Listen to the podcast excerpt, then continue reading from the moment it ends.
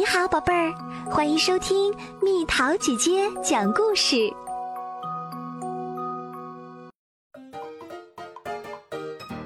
摇滚数学日，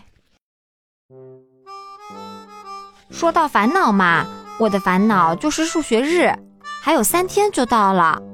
你们猜，谁还没有准备好数学项目汇报？就是我。还有我的几个朋友也没准备好，我们光忙着摇滚乐队的排练了。不过这倒给了我一个启发：数学日那天，我们乐队能不能演奏一曲来代替数学项目汇报呢？第二天，我问沃尔先生：“您还记得您在讲到节奏有点像数学时是怎么说的吧？”“我当然记得，赛斯。”沃尔先生说：“他仔细想了想，说道：‘好吧，你们可以演奏，但还是要准备数学项目汇报。’我们第一场真正的音乐会，我的朋友们也都兴奋极了。可一想到数学项目汇报，我们就蔫了。唯一没有唉声叹气的就是戴娜。为什么呢？因为她的数学总是得 A。”放学后，我们到戴娜家排练。咱们穿什么衣服？排练完，他问大家：“还有，咱们的乐队叫什么名字？”戴娜是对的。我们需要一个名字、一身行头和数学项目汇报。咱们穿印满酷酷图案的 T 恤衫怎么样？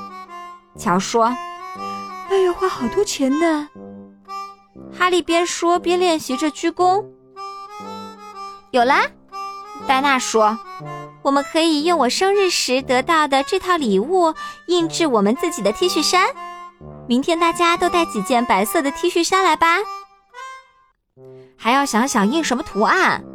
我说：“还有数学项目呢。”戴娜补充道：“对呀，对呀。”大家齐声说。第二天。我们先在旧 T 恤衫上练习，幸亏我们这么做了。哈利画的吉他就像是花瓶里插了一朵花。乔弄到自己身上的颜料比印在 T 恤衫上的还要多，真让人泄气。戴娜说：“咱们休息一会儿吧，吃些点心怎么样？”乔说：“花生酱加果冻总能让我更好的思考。”这招还真灵！乔突然喊道：“我有主意啦！”他把空果冻瓶子洗干净，用它沾上红色颜料，然后按在他的 T 恤衫上。阿布拉卡达布拉，一个完美的红圆圈出现了！嘿，戴娜喊起来：“我们还可以用别的瓶子呀，大一些的，小一些的。”为什么只用瓶子呢？哈利说：“看看这些东西，我们可以印出各种形状，三角形、正方形、长方形，什么都可以用。”喂，也不是什么都可以用。戴娜说着朝我跑来。哎呦，我拿的是他妈妈最好的水晶花瓶。看这个，戴娜说，她用一块黄色的积木。印了一个轮廓清晰又漂亮的形状，那正是我想要的形状——长方形。可我了解戴娜，她一定会拿着这块积木不放手的。啊哈！我看到一个小小的塑料玩具屋，它底部的大小和形状正好跟积木一样，而且还有个很棒的提手呢。哈利嘴里念念有词。三角形看着很好，可我找不到三角形的东西啊！我们都帮他一起找，真是不好找。我们找到的东西不是太大了，就是太容易碎了，或者太不平整了。还是戴娜挽回了局面。看，他大声喊：“这个糖果盒正合适，太完美了！”哈利用盒盖印出绿色的三角形，用盒底印出黄色的三角形，然后我们又可以吃点心啦。嘿，你们看，乔突然喊道。他在一个正方形上画了一条对角线，两个三角形。他说：“我真是个天才，对不对？”我们身边居然隐藏着那么多形状啊！最后，我们大功告成了。大家都觉得，再高级的机器印出来的 T 恤衫也不过如此吧？它们看起来漂亮极了，每件都不一样。戴娜说：“但放在一起又很和谐。”第二天，我们早早起床，穿上我们的演出服排练。我们的演奏听起来确实不错。戴娜的小狗是个很棒的听众。就在我们走着去学校时，我突然想起来一件事儿。糟糕，我说：“我们把数学项目汇报给忘了。”哎呀，是啊，哈利和乔说道：“已经来不及了。”戴娜说：“我只希望沃尔先生还能同意我们演出。”可是那天上午，沃尔先生想的是别的事儿，一个意想不到的数学小测验。真走运，我心想。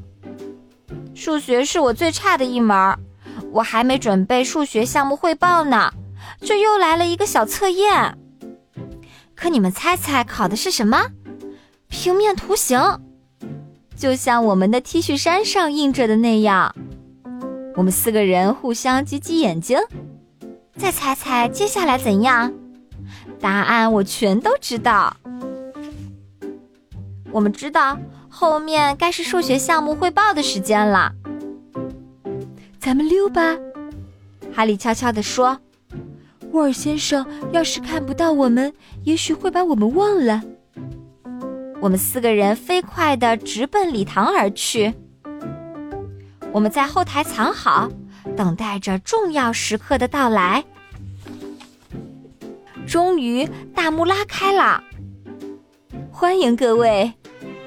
校长菲利普女士说：“在颁奖之前，我们有一个特别的惊喜。”就是由我们的学生自己组成的摇滚乐队，他们是……他看看我们，我们忘了给乐队起名字。乔小声说：“还忘了数学项目汇报。”戴娜说：“得有人救场才行，快！”于是我抓过麦克风，大声说：“我们是平面摇滚乐队！”观众们疯狂的鼓掌。我们开始演奏了，他们爱死我们了，掌声此起彼伏。菲利普女士不得不请大家安静下来，好继续颁奖。我们一坐下来，我那摇滚歌星的感觉立刻消失了，我又变成了一个普普通通的孩子，一个没有数学项目汇报的孩子。我的心里七上八下，什么都没听见。直到菲利普女士大声地说道：“最后一个奖是新设立的，要颁发给最具艺术创意的数学项目，得奖者是平面摇滚乐队，因为他们的 T 恤衫数学项目棒极了。数学项目得奖啦！我们乐队，我们简直不敢相信，我们在数学日上得奖啦！”观众们大声欢呼：“再来一个，再来一个！”于是我们又演奏了一曲。有一件事儿是肯定的：平面摇滚乐队那是相当有型啊！